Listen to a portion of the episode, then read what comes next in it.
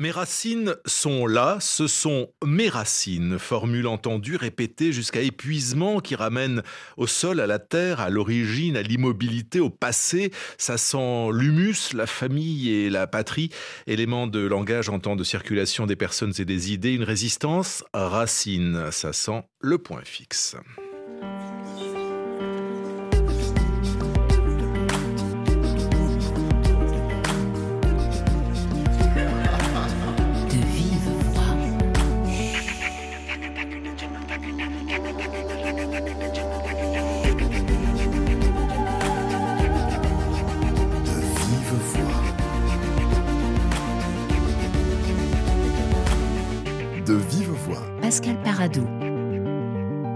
C'est une histoire d'origine que raconte Marie-Hélène Lafont dans son nouveau roman Les Sources.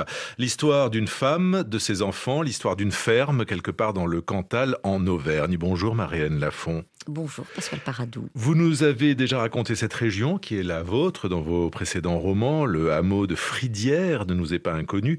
On pourrait dire que ce sont vos racines, mais vous n'aimez pas trop ce mot et vous préférez parler de source, d'où le titre du roman. Quelle différence?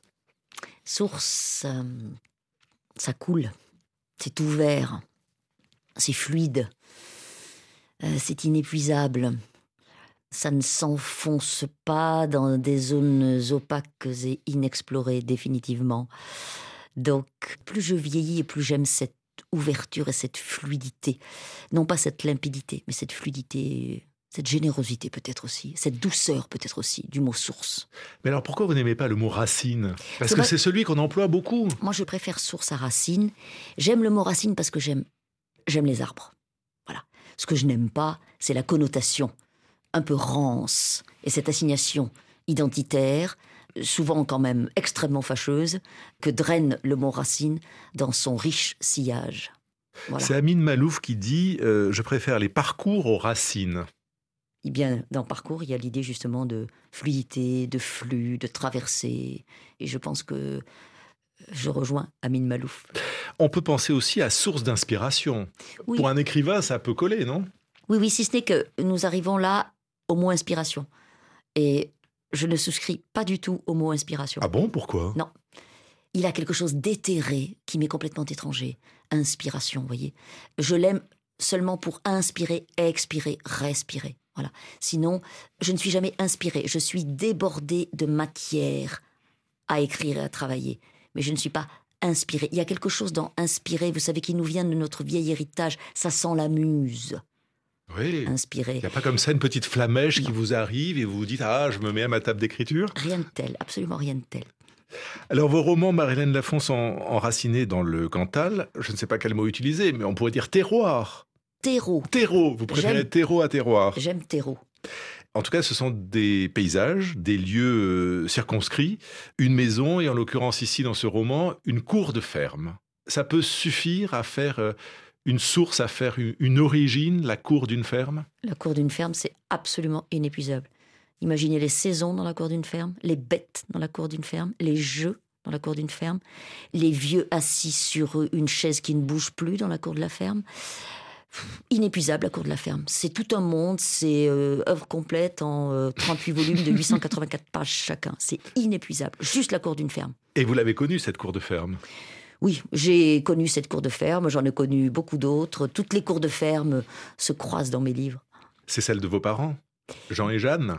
Disons que ce livre-là, Les Sources, comme les pays d'ailleurs, hein, et ceux de mes lecteurs qui ont lu les pays retrouveront des éléments, euh, sont sans doute les plus explicitement autobiographiques de mes livres, mais je me plais à dire que je suis toujours violemment autobiographique et que je suis la seule à savoir où je le suis et dans quelle mesure je le suis, et que j'ai vaguement l'intention de rester la seule à le savoir. Mais ça veut dire quoi, violemment autobiographique? Ça veut dire que c'est pièces et morceaux, euh, découpage euh, à tous les étages.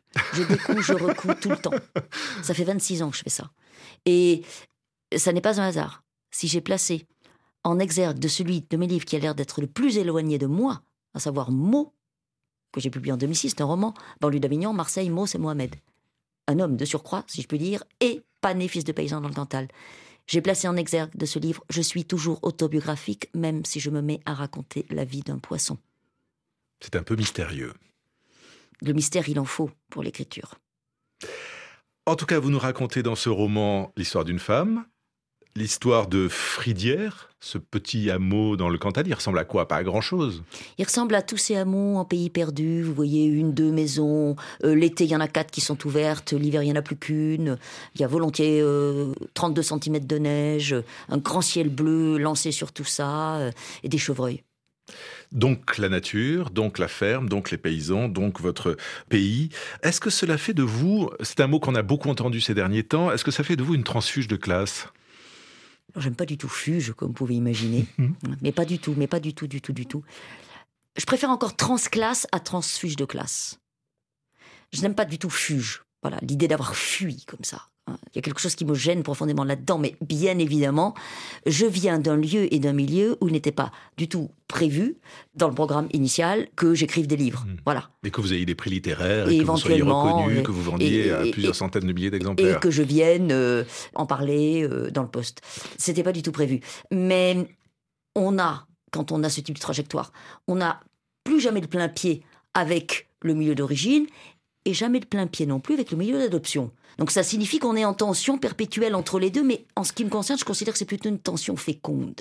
Mais justement, vous êtes un peu à part dans le milieu littéraire français parce que vous êtes parisienne depuis de nombreuses années, mais, mais vous êtes aussi euh, la fille du Cantal. Oui, c'est-à-dire sans, être une paysanne, parce que vous n'avez pas des sabots avec de la paille, hein, mais des très jolies petites bottines vernis rouges. Certes, mais euh, je vis à Paris depuis 42 ans. Mais il est vrai que l'inépuisable matière de mes livres, nous l'avons souligné tout à l'heure, c'est pas seulement, mais souvent, ce rectangle de la cour de ferme dans laquelle je m'enfonce inépuisablement. Il n'empêche que, pour toutes sortes de raisons qui ne tiennent pas seulement à ça d'ailleurs, hein, je ne serai jamais en adhésion totale et irénique euh, avec, euh, par exemple, le milieu littéraire germano-pratin. C'est bien évident. Donc, euh, oui, je suis à la fois dedans, dehors. J'essaie de faire ce que j'ai à faire. Et déjà, ça m'occupe beaucoup. C'est-à-dire la littérature. Voilà. Écrire peut-être un ou deux textes qui se tiennent. Pour dire le monde. Pour dire le monde, le déployer euh, avec euh, ses silences, ses opacités, ses douceurs. Marie-Hélène Lafont, les sources, on a un petit peu esquissé l'histoire, la cour de ferme, mais on n'a pas encore euh, raconté les personnages. Sont-ils des personnages ou des héros ou des héroïnes? On va voir tout à l'heure, puisque les mots sont importants. Mais d'abord, on plonge dans la source de Marine Williamson.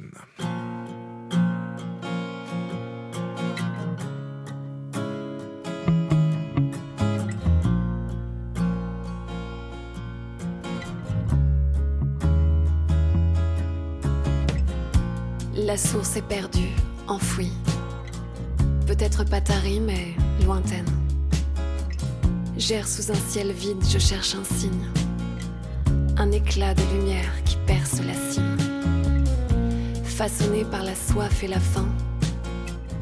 Dans l'étoffe de soie, j'attends demain. Exangatonne, je frissonne et tangue. Dans la torpeur d'un jour de cendre. Mes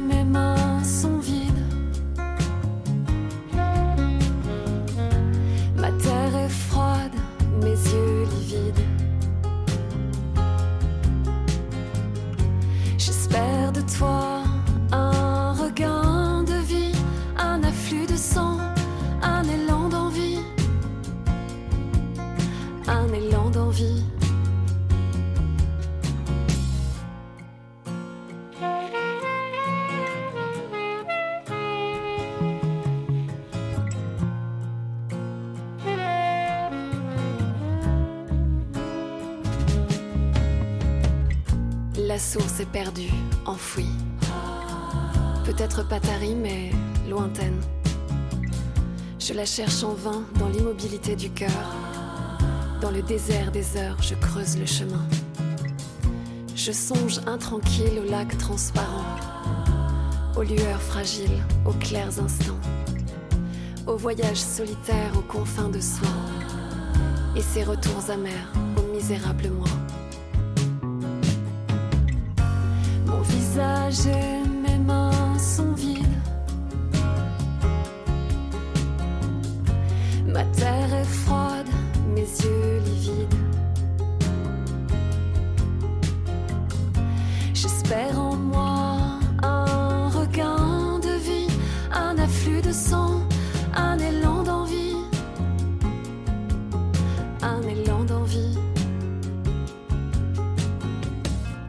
Au singulier et au pluriel, la source de Marine Williamson et les sources, nouveau roman de Marilène Lafont, aujourd'hui notre invitée.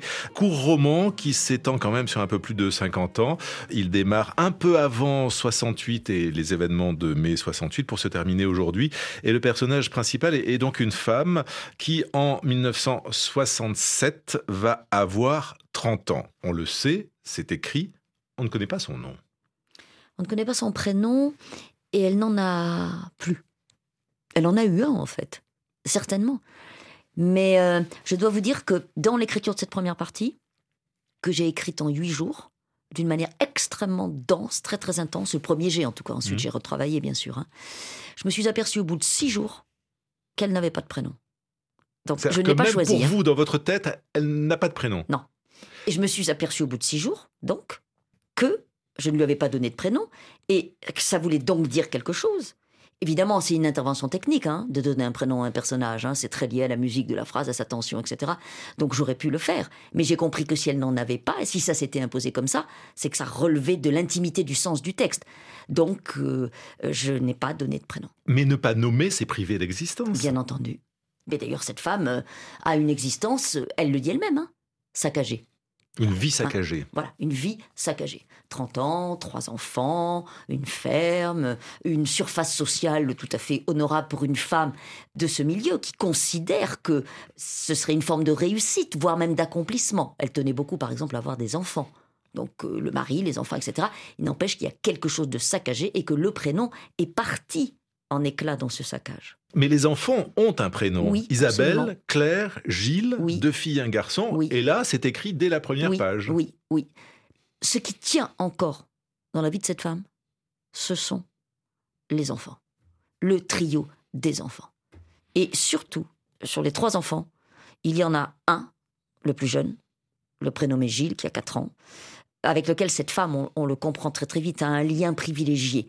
Les fillettes, qui ne sont que des fillettes, mais elles ont déjà 7 et 5 ans, l'une a déjà été happée par l'école, elles grimpent dans l'arbre, elles sont sur la balançoire, elles s'en vont déjà. Il y a quelque chose en elles qui déjà s'en va. Tandis que le petit, il est encore comme inclus, greffé au corps de la mère. Et ces trois-là sont les motifs principaux, au sens où on le dirait du point de vue pictural, de l'existence de cette femme. Elle n'existe que par eux, d'une certaine façon. Par et pour. Par et pour. Ce roman, Marianne Lafont, est très physique. Mm. Parce que vous dites sa vie est saccagée, Mm. mais vous racontez, elle parle aussi de son corps. Oui, bien sûr. C'est un tas, dit-elle. Ça passe par le corps. Elle s'est mariée, elle a eu trois enfants très rapidement, ce qui n'a rien d'extraordinaire. On est en 1900.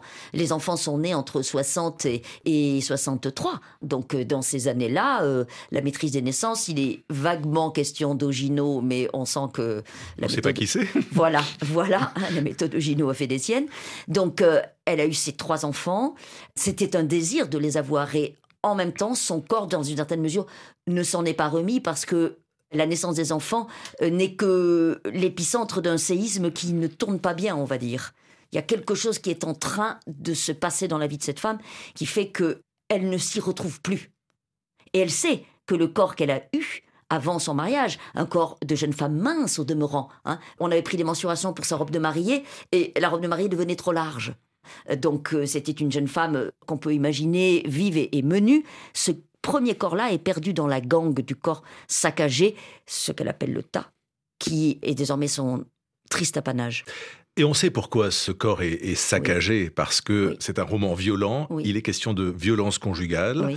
Vous le racontez sans insistance. Mhm. Un mot comme ça, Mhm. elle dérouille. Mhm. C'est comme un quotidien, Mhm. mais c'est omniprésent, à la Mhm. fois la violence et les humiliations. Mhm. Et pendant 100 pages, on craint le pire. Mhm, bien sûr. Le pire euh, pourrait arriver. On sait que le pire arrive. euh, il arrive euh, en 122 fois, 133 fois, 141 fois par an. On le sait. On connaît ces comptes-là. On est en 1967, on ne comptait pas à cette époque-là. Euh, Mais ça existait. Bien entendu, bien entendu. Et euh, lui, puisque on entendra sa voix à lui, lui le dira, que ça aurait pu mal finir. Et cette menace-là est suspendue dès la première page. Sur ce quintet familial, c'est un quintet, 3 et 2, ça fait 5. Et pour le lecteur, c'est euh, un suspense. Oui, c'est vrai, vous avez raison. Est-ce que c'est une époque, Marie-Hélène Lafont, que vous racontez là, ou c'est une situation euh, qui pourrait être euh, presque celle d'aujourd'hui? Est-ce que c'est un roman féministe d'avant le féminisme? Je crois, hélas, je suis certaine, pardon, hélas, que c'est une situation qui existe ici et maintenant avec des modalités différentes, bien entendu. Hein.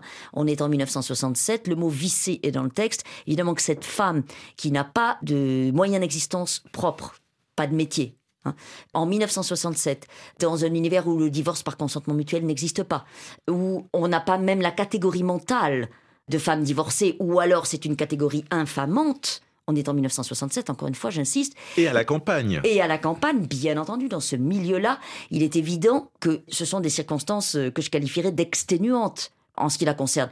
Il n'empêche que cette situation de violence extrême, de menace extrême, de danger extrême, elle est, hélas, ici et maintenant, toujours euh, présente. On le sait bien. Ça, j'en ai totalement conscience quand j'écris ce texte. Hein. Alors, ce n'est pas un roman féministe. Je n'ai jamais écrit de roman féministe. Je ne sais pas si j'en écrirai un jour. Ça m'étonnerait. À mon avis, je n'ai pas les moyens. En revanche, c'est l'histoire d'une femme. Et vous m'avez dit quoi tout à l'heure? Violemment autobiographique? Oui, violemment autobiographique. Je dis que tous mes livres sont violemment autobiographiques. Celui-là aussi. Donc, euh, j'entends bien du que... fait de cette violence-là? Du fait que mon rapport au monde passe toujours par la violence. Et comme l'écriture est ce que j'ai de plus intime au monde, ça passe aussi par une forme de violence. Mais il n'y a que moi qui peux mesurer exactement selon quelle modalité ça se joue, et cette violence, on peut la transformer en énergie. Pas celle qui est dans le livre, là, qui ne peut aller que vers le pire. Tandis que moi, j'ai la chance d'être sur un terrain où la violence peut devenir de l'énergie. Et ça, c'est la littérature, toujours. Bien sûr. Marilène Lafont, j'aimerais que vous nous lisiez un extrait de votre roman, Les Sources. C'est le quotidien, c'est un repas. Le jour ne finit pas. Il sera bientôt 8 heures, mais les enfants sont ressortis, en pyjama. Elle n'a pas pu les en empêcher. Ils sont mieux dehors. Ils vont se salir à nouveau, au moins les pieds, tant pis. Elle les appellera au moment de manger. Les hirondelles traversent le ciel, elles ont plusieurs nids dans la grange et leurs petits se lancent déjà pour apprendre à voler. Elle met le couvert, il est assis à sa place, elle le contourne. Il lit le journal. Il dit que les Juifs et les Arabes se font la guerre à Jérusalem, que les Juifs ont gagné, forcément. Il parle avec sa voix normale, sa voix pour les gens, elle ne lui répond pas. Elle ne lit pas les mêmes pages que lui dans le journal, et aujourd'hui, elle ne l'a pas ouvert, elle n'a pas eu le temps. Après le repas, il faudra débarrasser, laver la vaisselle, la ranger, balayer. Elle ne l'a pas fait à midi et ça se voit. Elle n'a pas non plus trié le linge sale des enfants, elle l'a rassemblé en tas et fourré en vitesse dans le débarras avec la bassine verte et les serviettes mouillées qu'il aurait fallu étendre au jardin en cette saison elles auraient eu le temps de sécher avant la nuit.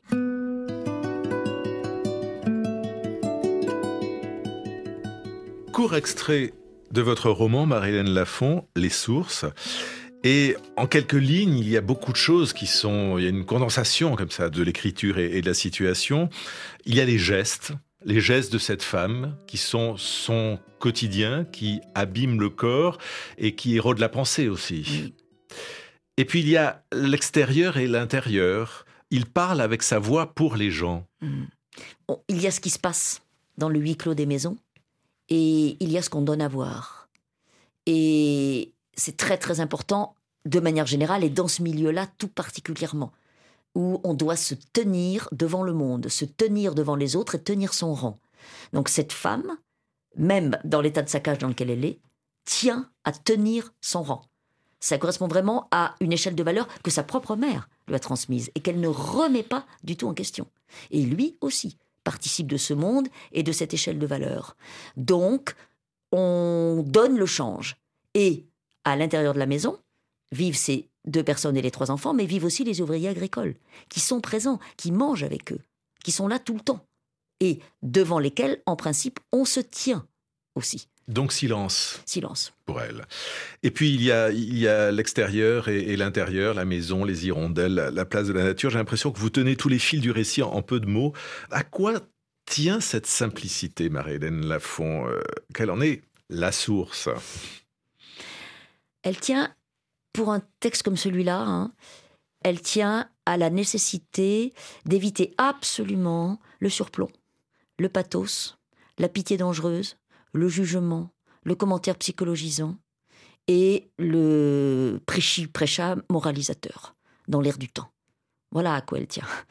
Et je peux vous assurer que quand j'étais à ce chantier-là, il y a exactement un an, j'avais cette nécessité plus que jamais présente à l'esprit. Elle est toujours présente à l'esprit dans tous mes textes. Mais alors dans celui-là, c'était d'autant plus cuisant avec des mots du présent. Le livre est souvent écrit au présent, sans adjectif, forcément, ou très très très, peu. Euh, puisque vous êtes prof dans la vie civile, est-ce que vous dites à vos élèves et étudiants euh, pas d'adjectif, euh, pas de surplomb Est-ce que vous rayez sauvagement toutes les subordonnées? Non, non, du tout, du tout. C'est votre style, ça. Oui, alors, mais je ne prétends pas l'imposer urbi et orbi, et encore moins au, au, vous malheureux. pas une papesse. nullement, je n'en ai pas la vocation. Et bien sûr, il ne s'agit surtout pas d'imposer tout ça à mes malheureux élèves, mais la matière textuelle, ce côté charnu qu'a l'adjectif, que j'aime travailler beaucoup dans certains de mes textes, là, je savais que dans celui-ci, il allait falloir être à l'os. Hein. Mais de livre en livre, est-ce que vous cherchez toujours plus les purs? Qu'est-ce qui a changé en 20 ans, puisque votre premier hmm. livre date de 2001, Le soir du hmm. chien? Qu'est-ce qui a bougé? Vous n'êtes pas peut-être la mieux placée pour le dire, ce serait peut-être le travail des critiques littéraires, mais, mais quand même, vous, vous pressentez alors, j'ai envie de vous dire que, en principe, moi qui file souvent la métaphore de l'établi, du chantier, la métaphore artisanale, euh, juste dû acquérir du métier, et je n'ai pas, absolument pas la sensation d'en avoir acquis du métier. Vous voyez, je ne suis adossé à aucune certitude. Quand je suis au chantier, c'est totalement vertigineux. C'est-à-dire que chaque chantier est neuf. En tout cas pour le premier jet. Voyez, le premier jet du texte, là, où il faut le... le... Alors, celui-là, je l'ai attaqué directement, écran, ordinateur. Hein. Euh, le précédent, Histoire du Fils, c'était d'abord papier-crayon, mais pas celui-ci, vous voyez. Hein. Donc, euh, dans le premier jet, il y a vraiment un sentiment de vertige, mais total. On n'est pas du tout adossé. C'est ensuite quand je reprends le texte, vous voyez, et je le reprends beaucoup. Je le travaille à voix haute. Là, évidemment, peut-être que 25 ans après mes premiers textes, vous voyez, je, je sens un peu mieux où placer l'adjectif, où l'enlever, où placer la virgule, où poser ou pas la proposition subordonnée relative. Voilà. Peut-être que j'ai un peu plus apprivoisé la langue. Mais c'est toujours une aventure. Ah mais totalement. Le jour où ça ne sera plus une aventure, il faudrait que je m'arrête. Il dort sur le banc. Première phrase, c'est pas Proust. Hein il dort sur le banc. Ça, ça vient du premier jet ou c'est ah, travaillé Non, ça, ça vient du premier jet. Il dort sur le banc, je l'ai eu tout de suite. Les dates aussi. Hein. Samedi 10, dimanche 11 juin 1967. C'est seulement après les avoir choisis et avoir commencé le texte comme ça, et l'exergue de Giono aussi, je l'ai eu d'emblée. Hein. Donc Giono, les dates, il dort sur le banc. C'est seulement après avoir commencé euh, ça que je me suis rendu compte que le 10 et le 11 juin 67, c'était le samedi et le dimanche qui suivent la semaine de la guerre des six jours. Euh, je ne l'avais pas anticipé. Et ensuite, ça, par exemple, vous voyez, c'est devenu un motif. Euh, on en a entendu un écho dans l'extrait que vous avez choisi. Absolument, parce que lui s'intéresse à l'état du monde. Elle n'a plus la ressource. Alors, ce roman, Marie-Hélène Lafont raconte une histoire de famille, mais aussi euh, la fin d'un monde, un peu comme Raymond Depardon, le cinéaste, avait fait avec La vie moderne, qui était une succession de portraits de paysans. Tu me souviens la dernière fois que j'étais filmé là, dans la grange Oui, oui, je me souviens très bien. Ça fait maintenant un peu plus de deux ans. Beaucoup de choses ont changé depuis.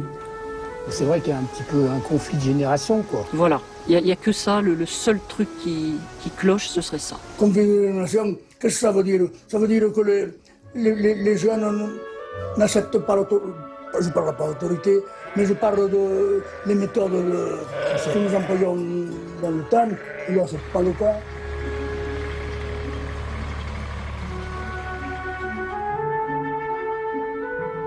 Qu'est-ce que tu veux faire maintenant? Le métier de mon père. Le métier de ton père? Oui. C'est qu'il ne plus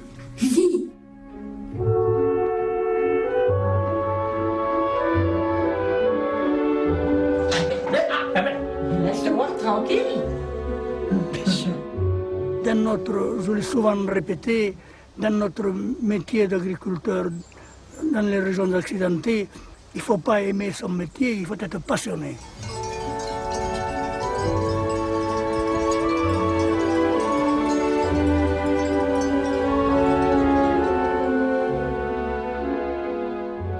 Marie-Hélène Lafont, cette question de la transmission est une des graves questions qui se posent dans le, dans le monde rural et c'est aussi une des questions du livre puisqu'il se referme. Claire, la fille, a 59 ans, la ferme est vendue. Est-ce que c'est triste? Non. Les fermes continuent. Les maisons continuent. Les bois, les arbres, le vent, les saisons, la lune dans la cour continuent. Ce qui importe, c'est que les fermes les bois, les terres, les prés continuent à être travaillés, à être tenus. Et ils le sont, là, pour le coup. C'est bien précisé. Dans le roman? Oui. ils le sont. Et dans la vie, parfois aussi, pas tout le temps. Et pas de la même façon. Si vous voulez, euh, là, on comprend que cet homme qui a exercé le plein de ses forces d'homme dans ce métier, de paysan qu'il aimait, hein, eh bien, on comprend que euh, voilà, la ferme a 33 hectares, il va l'agrandir. On est dans les années euh, début des années 70. Bon, 33, on a grandi, on arrive à 50 grosso modo. Aujourd'hui, sur le même territoire, on a 150 hectares. Bon, et ça, ce sont des données qui font partie de la matière de mes livres, de la même façon que euh, je, je prends soin de dire que ce sont les paysans qui ont acheté les terres qui viennent d'acheter la maison. Voilà. ils s'occupent bien des terres, ils s'occuperont bien de la maison. Vous voyez, ces questions de transmission, vous avez vraiment, merci de mettre le doigt là-dessus, sont cruciales dans tous mes livres et dans celui-ci, d'une façon extrêmement intime, puisqu'on comprend que ce petit garçon dont il était question tout à l'heure, c'est lui qui aurait dû prendre la suite. Et cet homme ne conçoit pas cet enfant comme étant celui qui prendra la suite. Et il pense qu'il n'aura pas de suite. En tout cas, pas de suite de son sang. Et la question que pose Alain Rouvière, c'est Alain Rouvière qu'on vient d'entendre dans la grange avec Raymond de Pardon là. Hein. c'est la grande question. Comment on continue? Qui continue et comment? Voilà. Et évidemment que c'est totalement vertigineux ça. Mais la lumière est douce. Oui. Pour reprendre les derniers mots de, votre roman. C'est aussi pour ça que je vous dis que ça n'est pas triste. Vous écrivez pour qui, Marie-Hélène Lafont? Pour ceux de la campagne? Non. J'écris tant que la langue vivra. C'est Flaubert tant que la langue vivra. Voilà. Advienne que pourra. Entende qui l'entendra, vous voyez. Mais le miracle, depuis 20 ans que je publie des livres et que je les accompagne, c'est que je rencontre euh, en France, en milieu rural, ou à Paris, ou à Strasbourg, à Marseille, des femmes et des hommes qui aiment ces histoires et qui les entendent et qui sont traversés par elles et travaillés au corps par elles. Voilà. Parce que ce rapport au monde paysan, souvent, en France, dans la population française, c'est sociologique. Hein. C'est une histoire de famille au sens collectif du terme. C'est-à-dire qu'il ne faut pas gratter beaucoup pour trouver le socle. Le socle paysan, je dis souvent le socle agricole. Oui, hein. de chacun. Voilà, dans l'histoire des familles françaises. Donc, c'est une histoire de famille au sens collectif du terme. Et ce qui m'intéresse dans la dimension autobiographique, c'est toujours la dimension collective. Voilà. C'est-à-dire que l'étrave de l'autobiographie de l'un ou de l'une s'élargissent à l'autobiographie collective. C'est le propos, réellement et magistralement, des années d'Annie Ernaux. C'est de ça dont il est question. Merci beaucoup, Marie-Hélène Lafont. Les sources, votre nouveau roman est édité chez Bûcher-Chastel comme tous les précédents, vous êtes une fidèle. De vive voix, euh, Pascal Paradou, programmation Raphaël Pluxva et Guillaume Ploquin à la réalisation. Émission à réécouter sur RFI.fr.